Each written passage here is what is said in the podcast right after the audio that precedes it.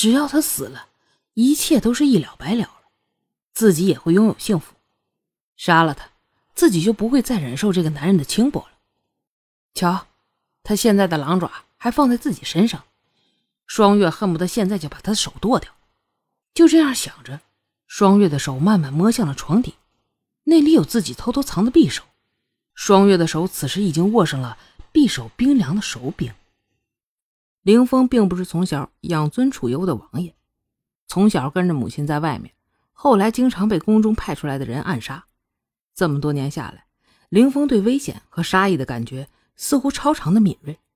即使是睡着了，一旦杀意来袭，凌风也会立马感觉到。此时这双月身上就散发着强烈的杀意，凌风一下就惊醒了。凌风这会儿眯着眼，感觉到双月清亮的眸子里，此时悠悠的闪着寒光。他并不作声，静静的看着这个女人到底要做什么。双月的手握着冰冷的匕首，此时因为仇恨而发热的大脑也渐渐冷却了下来。双月有些犹豫了，并没有把匕首抽出来。看着林峰此时安睡的脸，又想起了今天他对自己的承诺，想起他帮自己打架，想起他讨好自己，双月不可抑制的想起了林峰种种的好来。双月下不了手了。自己可是从以前到现在都没有杀过人的，一想到自己一刀下去，这个人就真的嗝屁了，双月就难过了。双月不知道该怎么办呢，竟然拿着匕首轻轻的哭了起来。我本不想杀你的，古凌风，可是你为什么要禁锢我呀？限制我的自由，我该怎么办呢？老天！双月轻轻的低泣着，越哭越伤心，因为极力的压抑，可还是忍不住哽咽出声了。凌风听着双月伤心的哭泣，看着她极力隐忍的样子，很心疼，很想起来抱住她安慰她。可是凌风知道自己此时不可以啊，他必须要知道双月在犹豫之后最后的决定。他知道他哭是因为他犹豫了，不忍心了。但是凌风依旧要知道，对于双月来说，到底哪个更重要？双月因为实在忍不住了，又担心哭声太大吵醒了凌风，干脆跑下床来。用被子蒙住头，嘤嘤的哭了起来。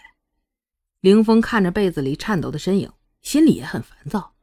他知道双月心里很痛苦，可是他就是不明白这双月到底在痛苦什么呀？说实话，他感觉到自己对双月已经是仁至义尽了。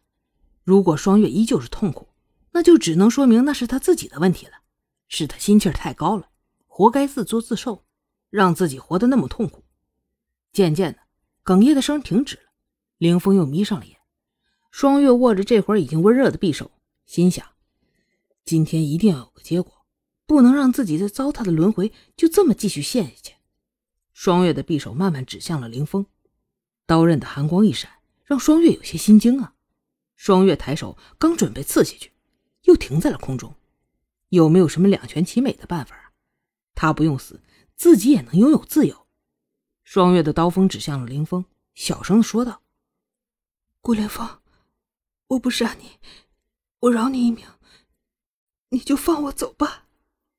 凌风听到双月的话后，心里微微一惊啊，嗯，你还是想离开？不妨告诉你，要想离开本王，除非本王死了，你下手吧。不过能不能杀了本王，还是一个未知数呢。双月轻轻的低语后说道：“如果我现在把你弄醒，和你谈判。”以你的性格和武功，一定会制住我，我到时候就一点优势都没有了。所以我不能让你醒了。可是你不醒，我又怎么和你谈判呢？双月想着，自己的优势就是他还睡着，而他一旦要醒了，那自己就没有优势了。既然我的谈判优势是你还睡着，那我就和睡着的你谈判。我今天本可以杀了你，可是我放过你了。所以你得还我自由，我今天晚上就会离开，所以你不要找我，不许滥用你的权利通缉我。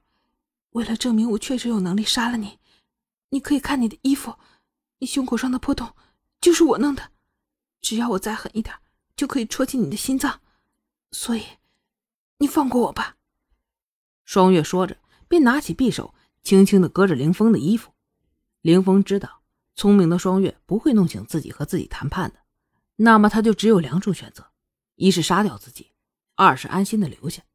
谁知道他竟然想出这种办法，虽然依旧生双月的气，可是看到他幼稚的两全方法，忍不住更喜欢他了。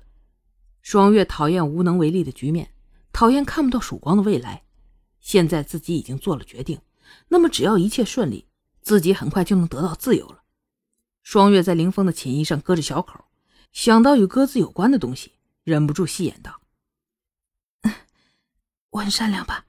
我只是割了你的衣服，还没有割你那坏我清白的东西呢。”双月刚说完，不想林峰一挥胳膊，一下抱住了自己，而林峰还喃喃的自语：“割了他，你怎么快活呢？”凌风的话一出口，双月浑身冷汗。他醒了，双月立马一动不动，想静静的看一下情况。可等了半天，凌风都没有反应。双月悄悄的把匕首挪开，防止伤了自己或凌风。只是双月把匕首又放回床下以后，本想推开凌风，却不知怎的，怎么推也推不开啊！双月本来担心弄醒凌风，不敢用力推，后来用上了内力，那都推不开啊！双月不解。难道古凌风睡着了也用内力吗？好，这一集咱就先讲到这儿，感谢您的收听。听友们有什么意见或建议，可以给我评论区留言，咱们评论区见。